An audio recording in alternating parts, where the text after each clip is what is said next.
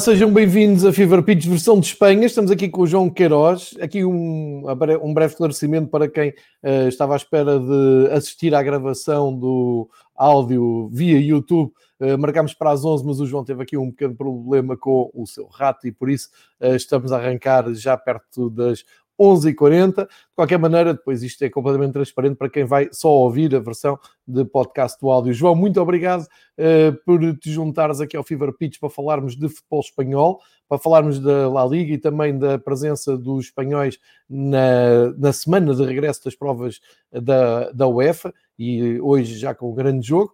Uh, e portanto vamos para um, a próxima horinha, vamos falar aqui de todas as contingências. João, bem-vindo aqui ao Fever Pitch. Bom dia, João. Uh, espero que também estejas bem. Uh, a tecnologia não queria ajudar, ou pelo menos aqui o, o, aparelho não queria ajudar, mas, mas está resolvida a situação. Muito bem, então temos aqui para falar da Liga Espanhola. Temos uh, basicamente como novidade as cinco primeiras equipas venceram todas os seus desafios na, na La Liga. Temos o Atlético Madrid a continuar a sua caminhada imparável rumo ao título. Real Madrid, Barcelona, Sevilha, Real Sociedade, todas estas equipas venceram.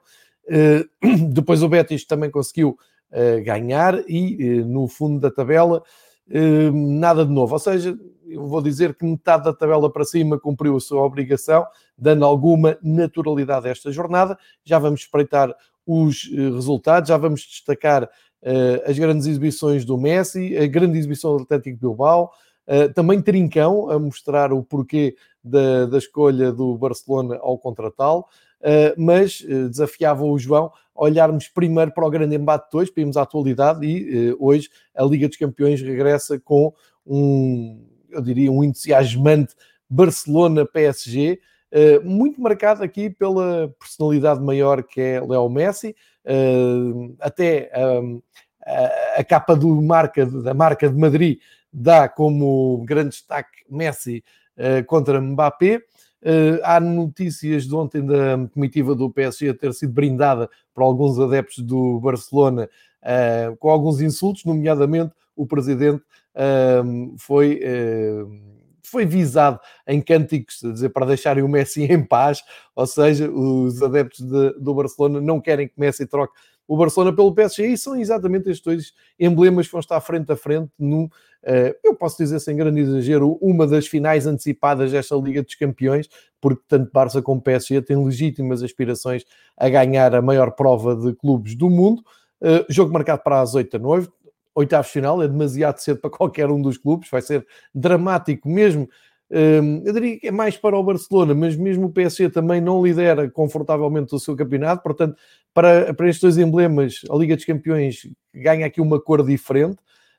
Hum, e no meio disto tudo, temos então o Messi numa forma brutal, o PSG intermitente, uh, ainda por cima sem o Neymar, vai contar só com o Mbappé, e uh, tudo isto para ser acompanhado a duas mãos. Aqui não há o jogo em terreno neutro, vai ser à maneira antiga, no Camp Nou, sem público, mas com o Barcelona uh, a começar então este ataque, que eu acho que é uma aposta clara do Barcelona à Liga dos Campeões, uma vez que o campeonato já está muito longe. João, como é que tu vês, antevês este grande duelo de Liga dos Campeões entre Barça e PSG? Pois é, sem dúvida, um dos grandes jogos destes oitavos de final da Liga dos Campeões. Eu diria até uma final antecipada entre um clube histórico, com muitas presenças em, em finais, demorou a conquistar a sua primeira taça dos clubes campeões europeus, só conseguiu uh, fazê-lo em 1992, mas uh, tem a final dos anos 60 frente, frente ao Benfica, tem a final de, de 85 perdida, ou melhor, de 86 perdida de forma inglória em Sevilha, no desempate uh, por grandes penalidades uh, com o Steaua de Bucareste, e depois tem uh, todas as vitórias, ganhou à Sampdoria, ganhou ao Arsenal, ganhou duas vezes ao Manchester United, ganhou mais recentemente à, às Juventus. Do outro lado, um clube mais novo, mas que uh, tem vindo a fazer um percurso interessante, tem vindo a, a fazer também história no panorama futebolístico europeu e, evidentemente, depois uh, do seu uh, investidor ter tomado conta do, do emblema parisiense, a grande tentativa, o grande objetivo é claramente ganhar a Liga dos Campeões. O ano passado estiveram muito perto, este ano vão procurar fazê-lo, ainda para mais com a mudança de, de, treinador. Qualquer das formas, eu acho que há aqui, um, de certa forma, uh, situações que vêm equilibrar a, a, a, balança. Não há o Neymar, o, o, PSG está muito irregular também na, na, na Liga Francesa. Parece-me que o Barça está melhor relativamente àquilo que fez na primeira metade da, da, época, ou se quisermos até, até ao final do ano civil de, de 2020. Depois a, tal novela em torno do Messi, que, que poderá ser uh, companheiro de muitos daqueles que hoje vai defrontar, e a novela também em torno do, do Mbappé, muitos dizem estar a caminho de, de Madrid, para, para confundir uh, tudo isto, vão ser claramente as duas estrelas uh, em campo. Uh, o Messi parece estar claramente a subir de forma, independentemente de se despedir este ano ou não do Barcelona, parece querer fazê-lo em grande e ao seu estilo. Do outro lado, falta claramente o, o Neymar e, portanto, está um, o PSG órfão do seu, do seu melhor jogador, da sua, da sua grande vedeta, daquele jogador que, a troco de 222 milhões de euros, foi, pagou para ir recrutar precisamente a Barcelona. João, dar aqui também as boas-vindas ao, que nos chegue no, no chat e que está a assistir à gravação uh, deste episódio do Fever Pitch versão Espanha. O Gonçalo Jesus uh, faz aqui alguns comentários pertinentes, diz que uh, se calhar há umas semanas atrás, ou uns meses atrás, tínhamos aqui um PSG muito mais favorito, porque o Barcelona estava ali num, num caos organizativo e até dentro de campo que lhe fez esse atraso de quase 10 pontos para o Atlético Madrid, mas ao dia 2, se calhar as coisas invertem-se, Barcelona está mais uh, firme, está mais em forma e da, da, parte do PSG há Neymar, Di Maria com grandes ausências, uh, também problemas para o Pochettino uh, introduzir o seu modelo de jogo, Uh, e do lado do, do, Barcelona, Trincão, Griezmann a crescer e Messi no, no seu melhor, e essa é mesmo a grande uh, notícia. Uh, e temos aqui ainda outra grande notícia que soube-se hoje na convocatória de Ronald Koeman que Gerard Piquet faz parte dos convocados. alguma imprensa catalã até arrisca apontar o internacional uh, espanhol à equipa uh, e por isso faço aqui, partilho contigo aqui também, uh, não é um jornal catalão, é um jornal A Marca, que geralmente trago aqui às terças-feiras, para, para, olharmos para os dois 11 possíveis, prováveis, aqui com base naquilo que a marca escreve e curiosamente também a marca consegue encaixar no 4-3-3 o Barcelona o Piquet. Ter Stegen na baliza não, não, deve, não, não dá dúvidas a ninguém. Depois Alba na esquerda, desce na direita, Lenglet e lá está, Piquet. Uh, no, no meio. É a grande novidade e a ser verdade é, é bom até para, eu diria até para o futebol, para todos os que gostam de futebol, porque Piquet saiu com algum estrondo, com uma lesão muito preocupante. Depois, um, eh, o trio do meio campo, Pedri, Busquets e De Jong, e o trio de, de ataque, Griezmann, Messi e Dembélé. Um, isto, mesmo com Barcelona em, em, crise, mesmo com Barcelona cheio de pontos de interrogação, é um grande 11, é um 11 que consegue entusiasmar qualquer pessoa que goste de futebol internacional, nomeadamente para vermos aquela ligação entre o Pedra e o Messi, o Griezmann a crescer, um, aqui Trincão a começar no, no banco, também o Júnior Firpo marcou no último fim de semana uh, está no banco, ou seja, são 11, é um 11 um, Uh, entusiasmante e também muitas pedras no, no banco que podem uh, mexer com o jogo. Do outro lado, uh, encaixando também neste 4-3-3 do, do Barcelona, o Pochettino pode lançar Navas na baliza, desde logo, depois o Curzava e o Florenzi na, nas alas, Marquinhos e Kimpembe no meio da defesa, nos três do meio campo, Verratti, Guai e também Paredes, e os três da, da frente, Icardi, Mbappé e Sarabia, uh, na falta de Neymar e Di Maria. João, com, com estes dois 11, e vamos partir do princípio que são 11 muito aproximados daquilo que os dois treinadores uh, vão lançar de logo, um, eu acho que só por muito azar é que não temos aqui um grande jogo e um daqueles grandes jogos da Liga dos Campeões, não é? Sim, é verdade que ainda faltam muitos. Uh, no Barça, Roberto, uh, Pjanic, uh, Fati e Coutinho de, de fora, para além do, do, do, Trincão, que começa o jogo no banco. No, no PSG, apetece-me dizer que falta o Tiago Silva. Parece-me que o PSG ainda não se conseguiu, sobretudo do ponto de vista defensivo, reorganizar depois da saída do seu uh, capitão. Uh, o Marquinhos e o Kim Pembe são dois excelentes centrais, mas a saída do Tiago Silva para, para o Chelsea acho que foi uma, uma grande baixa para este, para este PSG, que uh, lá está depois na frente, está órfão do, do Di Maria e sobretudo do, do Neymar. se analisarmos, por exemplo, o PSG da época passada, com, com Di Maria, Cavani e Neymar, obviamente que uh, Sarabia, Icardi e Mbappé não têm, não têm absolutamente nada a ver. Gosto muito do Paredes na, na linha média, acho que é um extraordinário jogador. Uh, o Verratti também, uh, evidentemente que oferece muita, muita consistência e também muita qualidade na, na equipa do, do PSG, mas parece-me que este PSG também já foi mais forte. e por falar neste jogo, acho que estão lá os condimentos todos eh, o que, o que se espera. Eh, eh, este jogo já foi a final da Taça das Taças nos anos 90, ganhou, ganhou o Barcelona por 1-0. Exatamente. Já, já foi eliminatória, e que eliminatória, aqui há uns anos, 4-0 do PSG ao Barcelona em Paris e depois o tal 6-1 em Camp Nou a virar a eliminatória, mas lá está, os argumentos eram completamente diferentes, quer de um lado, quer do outro. Muito bem lembrado essa, essa final da, da Taça das Taças, que não, já, já nem me estava a lembrar a, tua memória não, não falha. E, e, sem dúvida, faltam cerca de 8 horas para começar o jogo. O jogo vai ser em Portugal, uh, como é costume, uh, vai ser transmitido pela um, Eleven Sports, portanto, a partir das 8 uh, temos esse jogo. Também há hoje um Liverpool-Leipzig, também é um grande jogo, portanto, eu acho que com, boa, com uma boa ginástica, com boa. Um, com boa exposição, consegues ver um, os dois jogos, consegues acompanhar os dois jogos. Ainda na Liga dos Campeões, um, já agora desafio-te a olhar para o jogo da manhã, porque uh, quando voltarmos a, a reunir-nos para falar de futebol espanhol, já vamos ter os resultados de, destes dois jogos.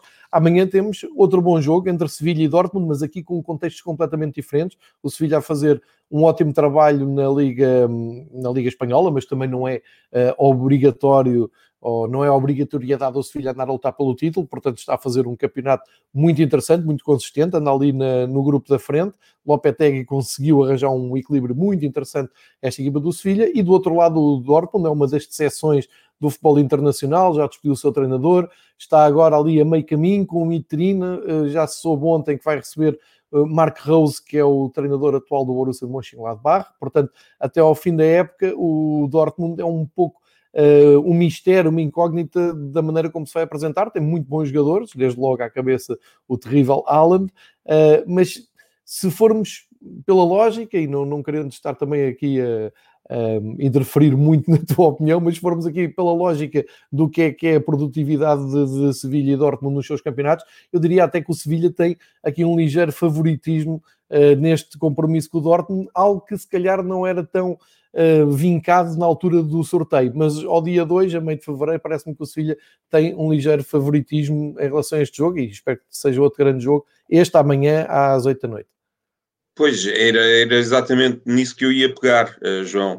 Quando, quando o sorteio ficou definido, uh, toda a gente indicava favoritismo para o Borussia de Dortmund, mas como as coisas mudam tão depressa em dois meses, uh, mudança de treinador, a produtividade futebolística do Dortmund a crescer a olhos vistos, uma ausência do Alan ao longo de, de um mês, e parece-me que o Alan ainda não regressou da forma que todos esperávamos, e o Sevilha, pelo contrário, a subir de produção, não só no, no campeonato, como na Copa, onde está em excelente condição para chegar à final. Ganhou na, na, na primeira mão ao Barcelona por, por 2-0. Portanto, parece-me que vai ser um duelo muito, muito equilibrado. Este Sevilha é uma equipa que gosta de eliminatórias, eh, prova a sua participação na taça, prova tudo aquilo que tem feito na Liga Europa ao longo de anos e anos, mas até na Liga dos Campeões temos exemplos de um Sevilha vencedor, por exemplo, frente ao Manchester United, aqui há umas épocas atrás.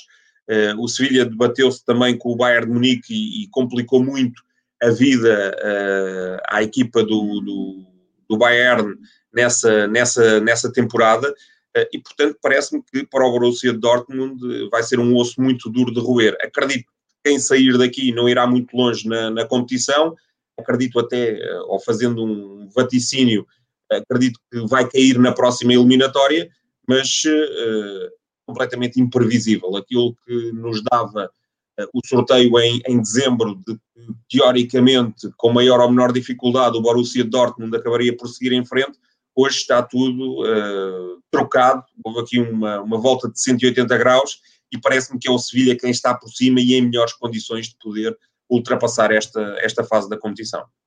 Concordo contigo, João. Dois grandes jogos para ver, uh, só porque o João há pouco falou dessa final da Taça das Taças uh, nos anos 90, mais propriamente em 1997. Eu suponho que até tenha sido a última final da Taça das Taças, mas não quero uh, atravessar-me por isto, não tenho a certeza absoluta. Acho que, acho que foi no ano seguinte. Uma, foi o ano seguinte que, que uma acabou. Final, uma final com uma equipa. o jogo foi um, um Lásio Maiorca. Ok, ok. Um, é, é, uma competição que deixa muitas Estou saudades. a dizer de memória, João, não tenho, não tenho presente. Mas eu confio mais na tua memória do que na minha. Eh, Esta lembro-me perfeitamente que foi na, na banheira de Roterdão. Uh, o Gonçalo perguntou-nos aqui se o Bobby Robson era treinador e o Mourinho adjunto. Era exatamente isso. Uh, aliás, uh, era, era uma equipa fantástica do Barcelona que se deparou com um Real Madrid muito consistente do Capelo na, na, Liga Espanhola e acabou por, por não sagrar-se campeão, mas cá está o Pep Guardiola, o Luís Henrique, o Abelardo, o Fernando Couto, o Vitor Bahia, o Popesco, o Ronaldo o Fenómeno, que, que, marcou o gol, depois ali o Ivan de la Penha, o, o Sérgio Barjoan, o Ferrer e há ali um jogador que está tapado com o número 5, não estou a ver a, a cara dele. Uh, eu vou-te ajudar, é o Luís Figo. É o Luís Figo, é o Luís Figo exatamente, é o Luís Figo fazia parte dos, de um dos três portugueses que, que, pronto, que marcou presença nessa, nessa vitória. Cá está o tal gol do, do Ronaldo em, em Roterdão, na, na, na banheira de Roterdão, frente, frente ao PSG. Exatamente, é aqui a, a recordação do dia eh, que vem de uma forma até espontânea, porque o, o João se lembrou. Eh, eu, eu, já agora não, não quero perder aqui o balanço. Eh, Deixem-me só uh, falar aqui de um livro que um, já, já falei noutras ocasiões, mas deixem-me partilhar com vocês aqui um livro, todo ele dedicado à, à Taça dos Campeões. Só um minuto, perdemos aqui um minuto só à Taça dos Campeões, não à Taça das Taças, perdão. Um, se uh, tiverem uh, gosto em ler em inglês, conseguirem uh, ler em inglês, e se gostarem da história do, do, futebol europeu, há este livro do Steven Scragg que uh, se chama A Tournament Frozen in Time, que é uma história, uma história possível da, um, da Taça das Taças, uma competição que, enfim, para mim era uma competição que fazia todo o sentido, foi uma pena ter acabado, que é uma competição da UEFA que reunia só os vencedores das taças de cada país e que o Sporting venceu, Uh, o Benfica chegou duas vezes às meias finais, uma delas eu, foi das minhas prim primeiras experiências futebolísticas um, ao vivo no Estádio da Luz, o Benfica Carlos Aiciena, que o Benfica traumaticamente foi eliminado. Eu lá podia estar hoje. Exatamente, perdeu 2-0 na RDA e depois em casa ganhou 1-0, faltando ali outro gol para uh, igualar com o Carlos Aissa a, defender. E a capa do livro é precisamente uh, a final uh, em que entra o Carlos Aiciano e o Dinamo Tbilisi, que o Carlos Aiciana até perdeu, para, para não ficar a rir daquela meia-final. Mas é, é a minha sugestão, se gostarem, porque vale mesmo muito a pena, tem lá histórias perdidas no tempo que são maravilhosas e que fala também, como não poderia deixar de ser, desta, desta final da Taça das Taças que o João agora recuperou e que hoje vai ser reeditada em plena Liga dos Campeões entre Barça e um, PSG. Uh... Olha, e só para confirmar, foi a antepenúltima final, porque depois ainda houve um Chelsea-Estugarda, o Chelsea ganhou por 1-0, e houve o tal Lazio-Maiorca, ou a tal Lazio-Maiorca, eh, que foi realmente o último jogo em 99 desta, desta taça dos clubes vencedores das taças. Exatamente. Uh, eu sabia que tinha sido. Portanto, foi, foi ali na reta final do, dos anos 90. Eu não sei se a UEFA fez muito bem em acabar com esta taça, mesmo porque este ano vai uh, apostar numa nova competição, enfim, pode não ser tão interessante, mas uh, são sinais dos tempos e eu, eu, eu, recordo com muita saudade, podem-me chamar romântico saudosista, não tem problema nenhum, recordo com muita saudade estes jogos da, das taça, da Taça das Taças, porque eram jogos que faziam muito sentido, mas agora se a Liga dos Campeões leva 4 e 5 equipas de cada uh, país do topo europeu, é claro que a Taça das Taças não, não faz sentido existir, mas fica aqui esta recordação porque uh, também faz parte no Campeonato Espanhol. E agora um, vamos tentar também olhar pelo prisma das equipas de Espanha que ainda estão na, na, Liga Europa também, para conseguirmos fazer a ligação, esta triangulação entre uh, La Liga, Liga dos Campeões e também Liga Europa. Um, na Liga Espanhola, como eu disse, não houve grandes surpresas, as equipas da frente ganharam todas. Grande destaque para o Barcelona a mostrar então essa pujança com que hoje vai entrar em campo, ganhando por 5-1 ao Alavés, mais um grande show do Messi, dois golos do Trincão. Uh, o, Real Madrid também teve um passeio no clássico Valência, o Valência, e já vamos espreitar também a preocupação da imprensa valenciana com o momento do Valência, assumindo de vez que este ano é para não descer. Imagine-se o Valência lutar para não descer.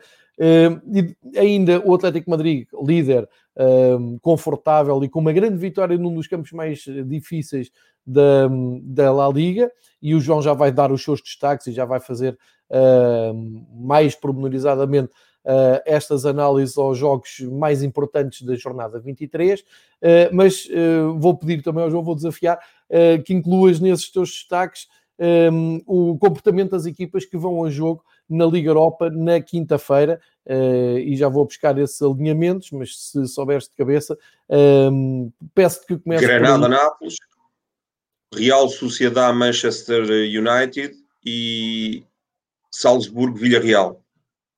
Perfeito. Então vamos começar por essas três equipas envolvidas, nomeadamente o Granada até recebeu o líder, é um ótimo jogo para, para falarmos, para saber a tua opinião e a tua análise e como é que tu viste também esta jornada 23. Pois, uma jornada novamente recheada de golos, com poucos empates. Aliás, só houve um empate no Eibar Valladolid, duas equipas uh, aflitas. O Eibar uh, teima em não ganhar em casa, só ganhou mesmo um jogo em casa. E parece-me que são dois uh, candidatos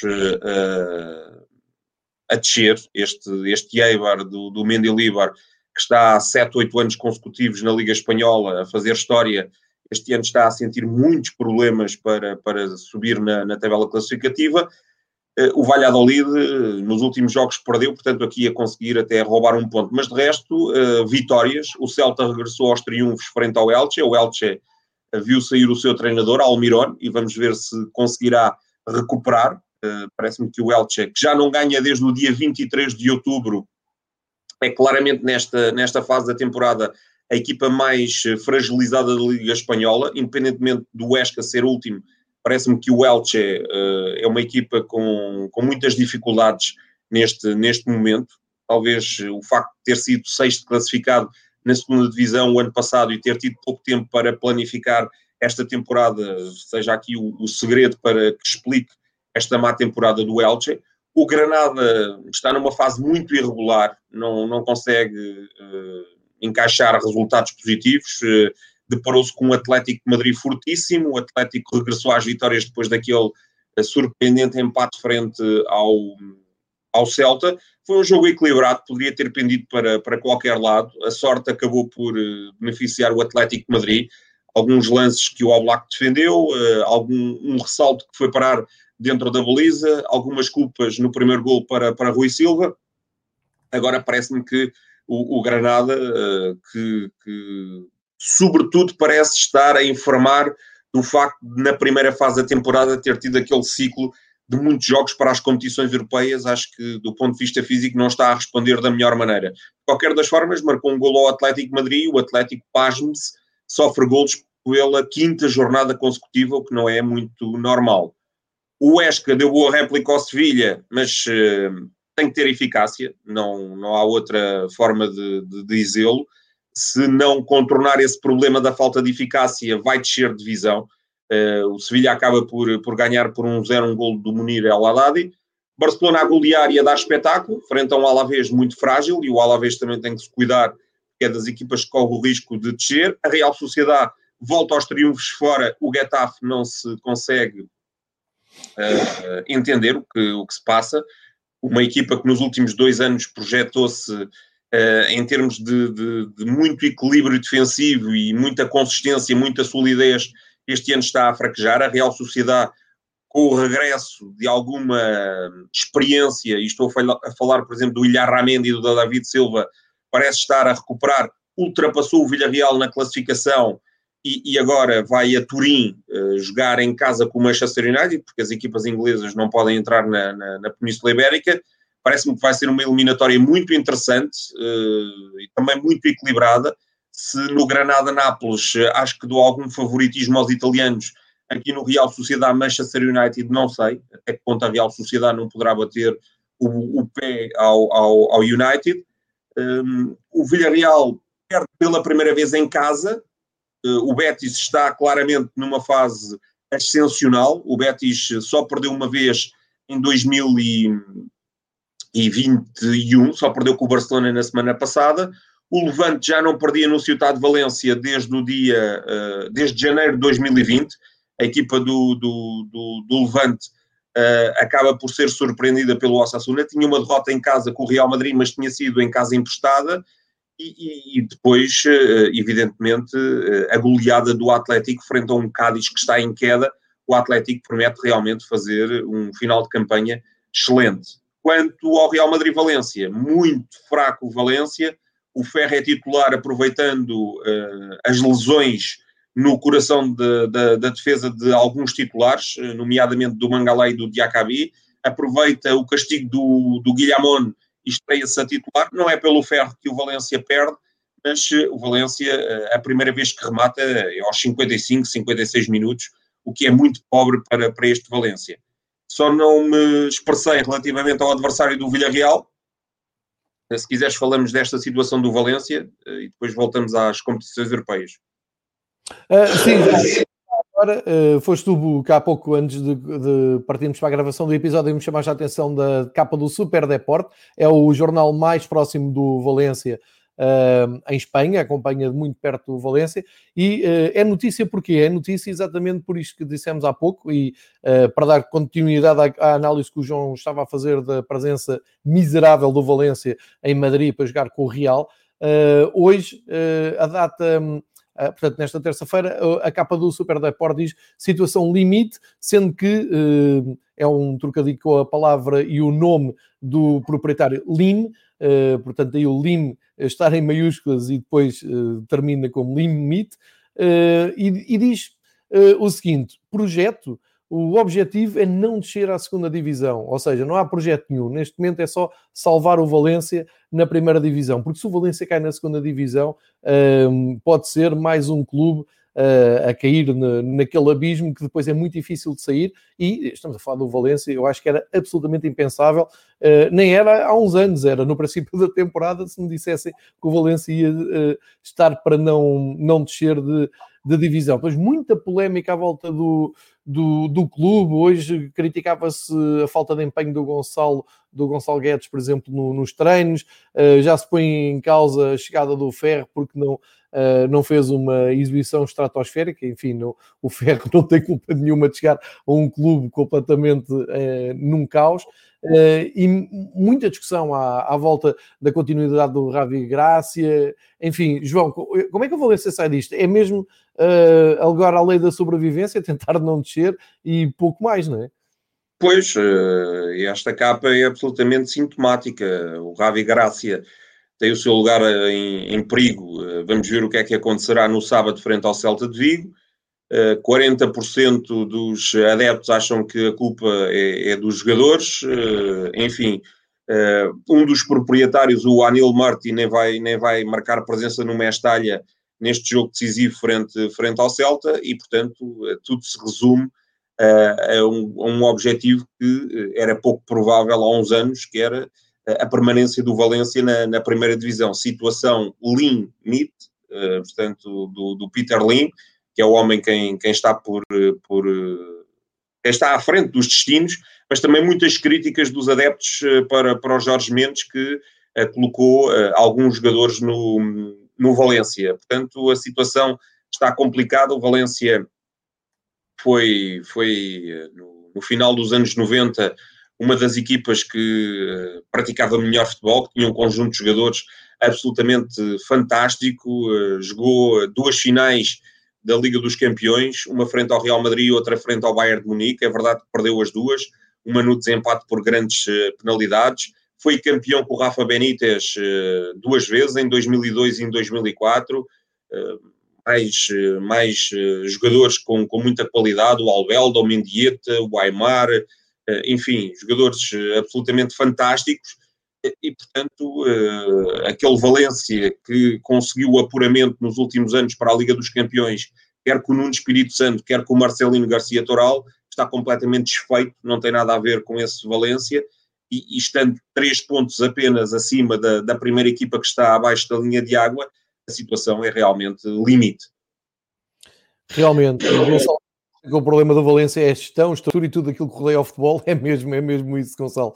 Basicamente, o problema do Valência é o Valência, uh, na, na, sua essência, tal como o clube é gerido uh, nesta altura. Regressemos ainda à, à, à Liga, uh, para concluires a tua a tua análise que mais pormenorizada e aqui já a ajudar também com o quadro da classificação atual da, da La Liga? Pois, com a Real Sociedade em quinto, por troca com o Villarreal. O Villarreal uh, prometeu muito, mas depois de quatro empates consecutivos perto com o Betis, e o Betis já está ali, muito próximo, quer do Villarreal, quer da Real Sociedade. Vamos ver o que é que este Betis poderá fazer na fase final da temporada, até porque me parece que o Granada e o Celta estão a perder alguma embalagem. O Atlético está a crescer, mas uh, provavelmente não conseguirá lá chegar. E depois parece-me que todos aqueles que estão na segunda metade da tabela lutam pela permanência. O Levante, o Osasuna. O Osasuna saiu uh, debaixo da linha de água e, e parece estar a progredir, mas o Valência, o Getafe, o Cádiz, que andou lá em cima e está claramente a decrescer. o Alavés não se entende, vem de goleada em goleada. É verdade que pelo meio vai juntando aqui uns pontos, mas, mas tarda em, em equilibrar-se com, com, o novo treinador e depois o Meibar melhor fora do que em casa e os três que estão abaixo da linha de água. Parece-me que o Esca, independentemente de jogar bem, não consegue uh, resultados. O Elche está claramente aquém das expectativas e parece-me que são uh, claramente também os dois grandes uh, candidatos a descer. Vamos ver quem, quem será o terceiro. Vale a pena aqui atualizarmos a lista de melhores marcadores, porque o senhor Messi não dá a temporada por perdida, longe disso, vai atrás do Soares. Uh, neste momento, na lista dos melhores marcadores, temos no top 5 o Luís Soares, do Atlético Madrid, com 16 golos. Agora o Messi já leva 15, está só, está só um do primeiro lugar. O inevitável Gerardo Moreno, goleador espanhol do Villarreal, está em 13 e é o primeiro dessa lista uh, à parte que é de melhores marcadores espanhóis da La Liga. Depois o marroquino do Sevilha, Enesri, uh, soma 13, ele que já leva dois hat-tricks esta temporada e vai uh, acrescentando uns golinhos por aqui está a fazer grande temporada o avançado do Sevilha, e depois o inevitável também Benzema do Real Madrid, o seguro de vida do Real Madrid para todas as ocasiões, leva 12, isto é um, uma, uma lista de respeito uh, quanto a melhores marcadores na, na Liga Espanhola. Um, vou só recordar então uh, os compromissos de, dos clubes espanhóis que, que o João há pouco já já adiantou, dos clubes espanhóis na Liga Europa. Eu tenho aqui o quadro de jogos da, da Liga Europa completo, que são os 32 aves de final, e eh, como podem ver aqui, o Villarreal viaja até Salzburgo para a primeira mão de, destes 32 aves de final. A Real Sociedade, como disse há pouco o João, recebe o Manchester United e pode colocar uh, sérias uh, dificuldades à equipa do Manchester United, que é sempre uma incógnita, nunca sabemos se vamos ter aquele Manchester United uh, possuído ou se vamos ter o Manchester United que acaba de empatar com o West Brownwich em casa, uh, para grande desilusão dos, dos seus fãs. Um, ehm, e ainda nos falta o Granada com o Nápoles. Um, ehm, portanto, isto são todos jogos. Eu tinha aqui os horários dos jogos para partilhar com vocês. o jogo mais cedo que, que temos, deixa-me ver, não, são, são todos às 8, basicamente. O Villarreal começa às 8, uh, eh, deixa-me ver o Villarreal às 5h55 e o Granada, o Granada uh, também é às 8 da noite. Acho que é isto. De qualquer maneira, Sim. depois de quinta-feira, uh, acertem as vossas agendas para seguir os três jogos de clubes espanhóis. João, o, estão, estão todos na luta, não é? Não, não vou dizer aqui que nenhum é claramente favorito, nenhum está claramente eliminado. Uh, tem tudo para ser bons jogos, mesmo porque são equipas que estão estabilizadas nos seus, um, nos seus campeonatos e, portanto, tem tudo para saírem daqui três bons jogos. Sim, podem passar os três ou podem ser eliminados os três. Uh o Nápoles foi adversário da Real Sociedade, eh, ganhou em Espanha, empatou em, em Itália com, com alguma sorte. Mas, por exemplo, o Granada foi ganhar a Eindhoven na fase de grupos, portanto, nada nos diz que não possa vir a eliminar o Nápoles. De qualquer das formas, parece-me que o Nápoles é ligeiramente uh, favorito. O tal jogo entre a Real Sociedade e o Manchester United uh, pode também pender para qualquer um dos lados. Uh, há esta circunstância das equipas não jogarem em suas casas, que é um bocadinho inusitada uh, o Manchester United, o melhor Manchester United, a melhor versão do Manchester United é claramente uh, favorito para eh, derrubar a Real Sociedade, mas esta juventude a que se alia alguma experiência do David Silva, do Ilhar Ramendi, com, com consequências na Liga Espanhola, a equipa está claramente a evoluir, pode bater o pé a este Manchester United. E o mesmo sucede para, para com o Villarreal. O Villarreal é um crónico candidato a poder marcar presença nas fases decisivas desta, desta competição. Eh, não sei se mais tarde acabará por eh, colocar todos os pesos no campeonato e abdicar desta, desta, Liga, desta Liga Europa, mas as equipas austríacas, e isso tem sido constante nos últimos tempos, têm vindo a melhorar e têm vindo a demonstrar-nos que uh, podem também chegar longe nas competições europeias. Portanto, este Red Bull Salzburgo que transita da Liga dos Campeões e que uh, esteve uh, em particular destaque na Liga dos Campeões na, na, nas últimas temporadas, parece-me que tem condições também para, para poder bater o pé este Villarreal. De qualquer das formas, se na, na eliminatória entre o Granada e o Nápoles, acho que o Nápoles é ligeiramente favorito, aqui acredito que o Villarreal seja ligeiramente também favorito. Certíssimo, João, vamos temos Barcelona, PSG uh, com grande cabeça de cartaz. Amanhã, Sevilla e Dortmund. E uh, na quinta-feira, estes três jogos que uh, o João acaba de destacar a contar para a Liga Europa, todos eles um, ehm, são cabeças de cartaz, porque tudo o que envolve equipas do top 5 de campeonatos europeus é para acompanhar com uh, grande atenção. Uh, queria uh, chamar a atenção também para o facto de, apesar de, destes compromissos europeus, a La Liga vai continuar a ter jogos uh, durante esta semana. amanhã há o Levante com o Atlético Madrid, é o tal jogo em atraso que temos vindo aqui sempre a salientar durante um, estes episódios do Fever Pitch. O calendário espanhol vai ficar um pouco mais certo com esta ida do Atlético Madrid a Levante. Parece-me que se o Atlético Madrid encarar uh, este jogo uh, com o Levante de uma forma, eu diria até obcecada pela vitória, podemos ter, um, eu diria, eh, quase a machadada final do Atlético Madrid em relação um, ao, à sua candidatura ao título, em relação ao título, porque fica com o futuro completamente nas suas mãos, pode gerir da maneira que quiser um, os, os, jogos mais difíceis, locações mais difíceis, o calendário, uh, também o seu compromisso europeu. Uh, portanto, um jogo que não é só um acerto de calendário, é um jogo muito importante para o futuro imediato da La Liga. E depois, tu estavas a falar do Betis, o Betis no dia 19, na, na sexta-feira, abre já um, a nova jornada da, da La Liga. Uh, e é para aí que já, já te vou pedir também um comentário uh, este jogo em atraso do uh, Atlético Madrid. Depois vamos espreitar já a próxima jornada por completo. Começa então com este Betis Getafe na sexta-feira, depois segue com Elche e Eibar, Atlético Madrid e, e Levante. Portanto, está aqui a curiosidade do Atlético Madrid e Levante fazerem os dois jogos seguidos, da primeira e da segunda volta. Ou seja, até vou acrescentar mais: seis pontos do Atlético Madrid com o Levante é praticamente uma garantia de, de, título, porque depois o Atlético Madrid teria que fazer muito disparate para não uh, chegar até ao fim campeão, mas o João Queiroz já vai concordar ou discordar desta teoria.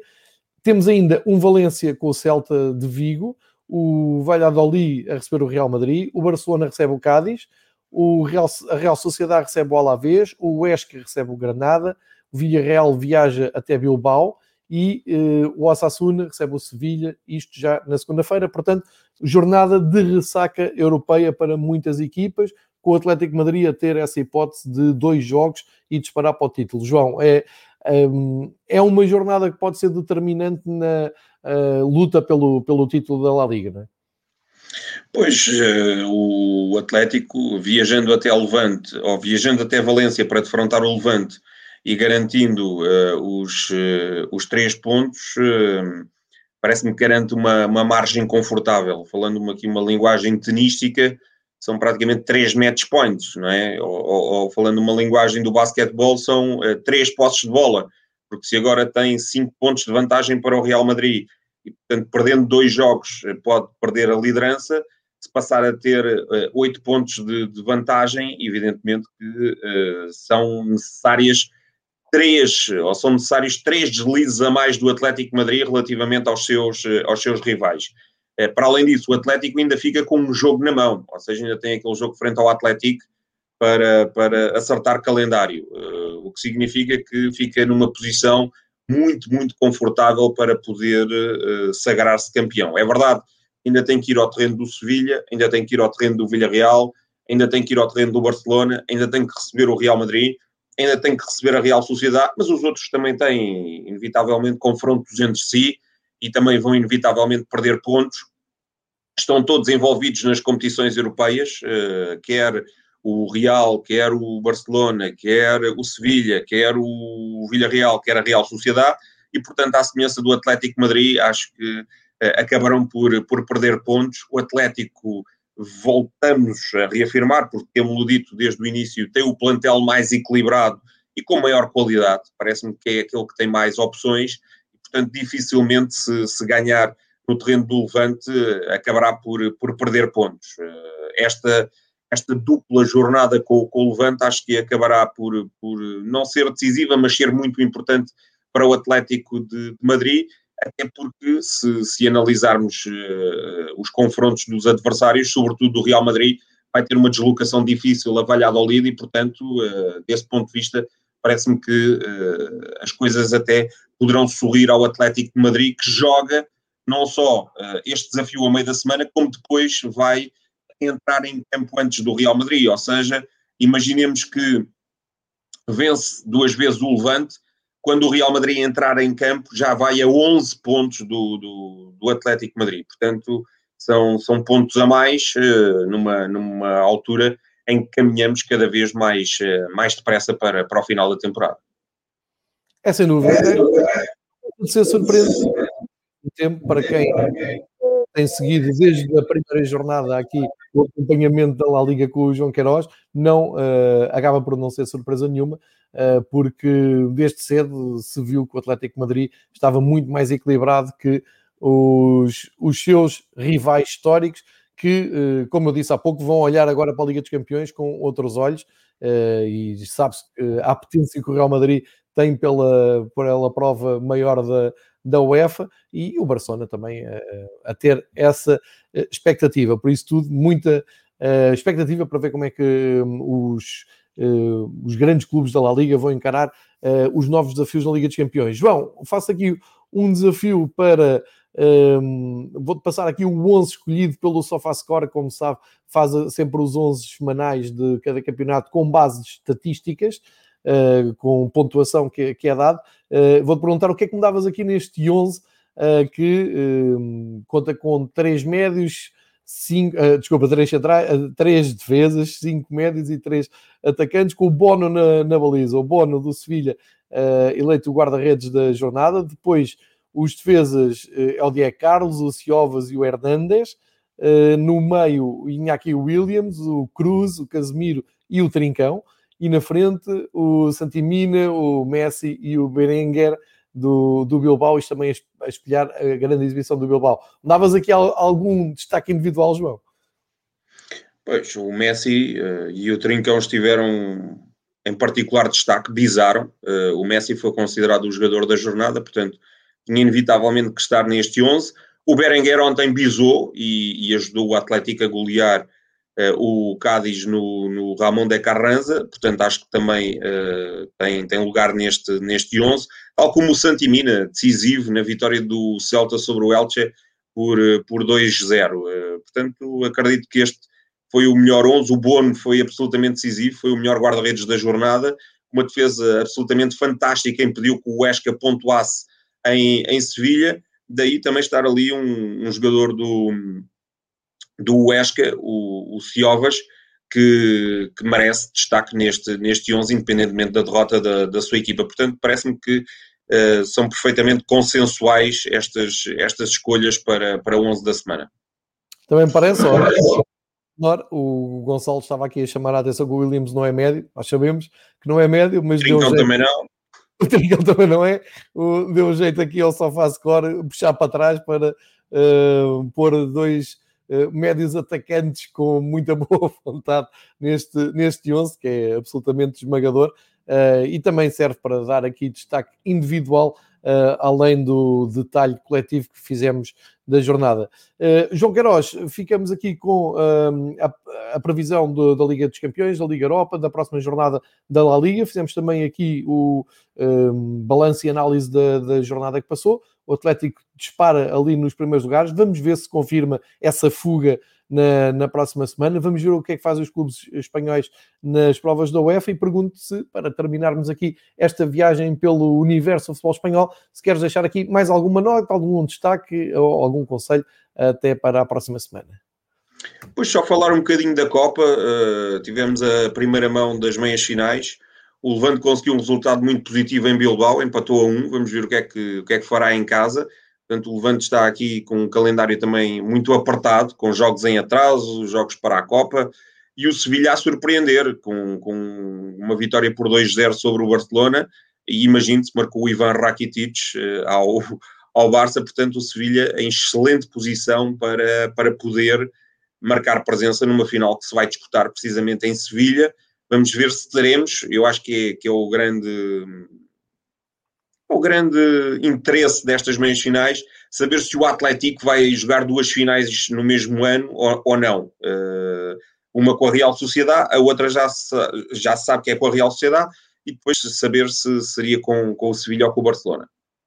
Exatamente, seria um ano para o Atlético de Bilbao. Uh, jogar duas finais é uma coisa que começamos a, a, lidar com alguma naturalidade, mas espero que daqui a 10, 15 anos olhemos para isto com um sorriso e uh, até tínhamos que ir aos livros uh, reanimar a memória e perceber o que é que se passou aqui.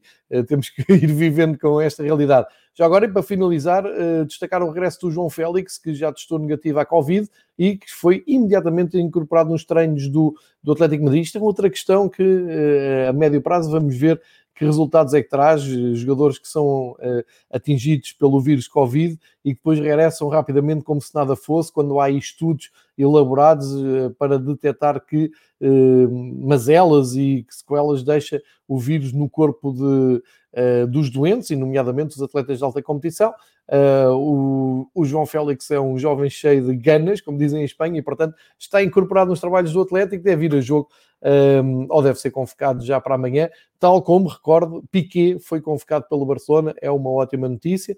Isto juntando à Taça do Rei que o João agora trouxe aqui na, na reta final, uh, faz o balanço total do futebol espanhol desta semana e convoco o João para de hoje oito dias voltarmos aqui já com balanços de jogos europeus, previsão de outros jogos europeus, porque estamos a chegar àquela altura da temporada de uh, rotação máxima, com todas as competições a decorrerem, nomeadamente as sempre entusiasmantes provas da UEFA. Quando contigo daqui a oito dias, João, fica bem. Uh, um grande abraço e muito obrigado pela tua prestação aqui.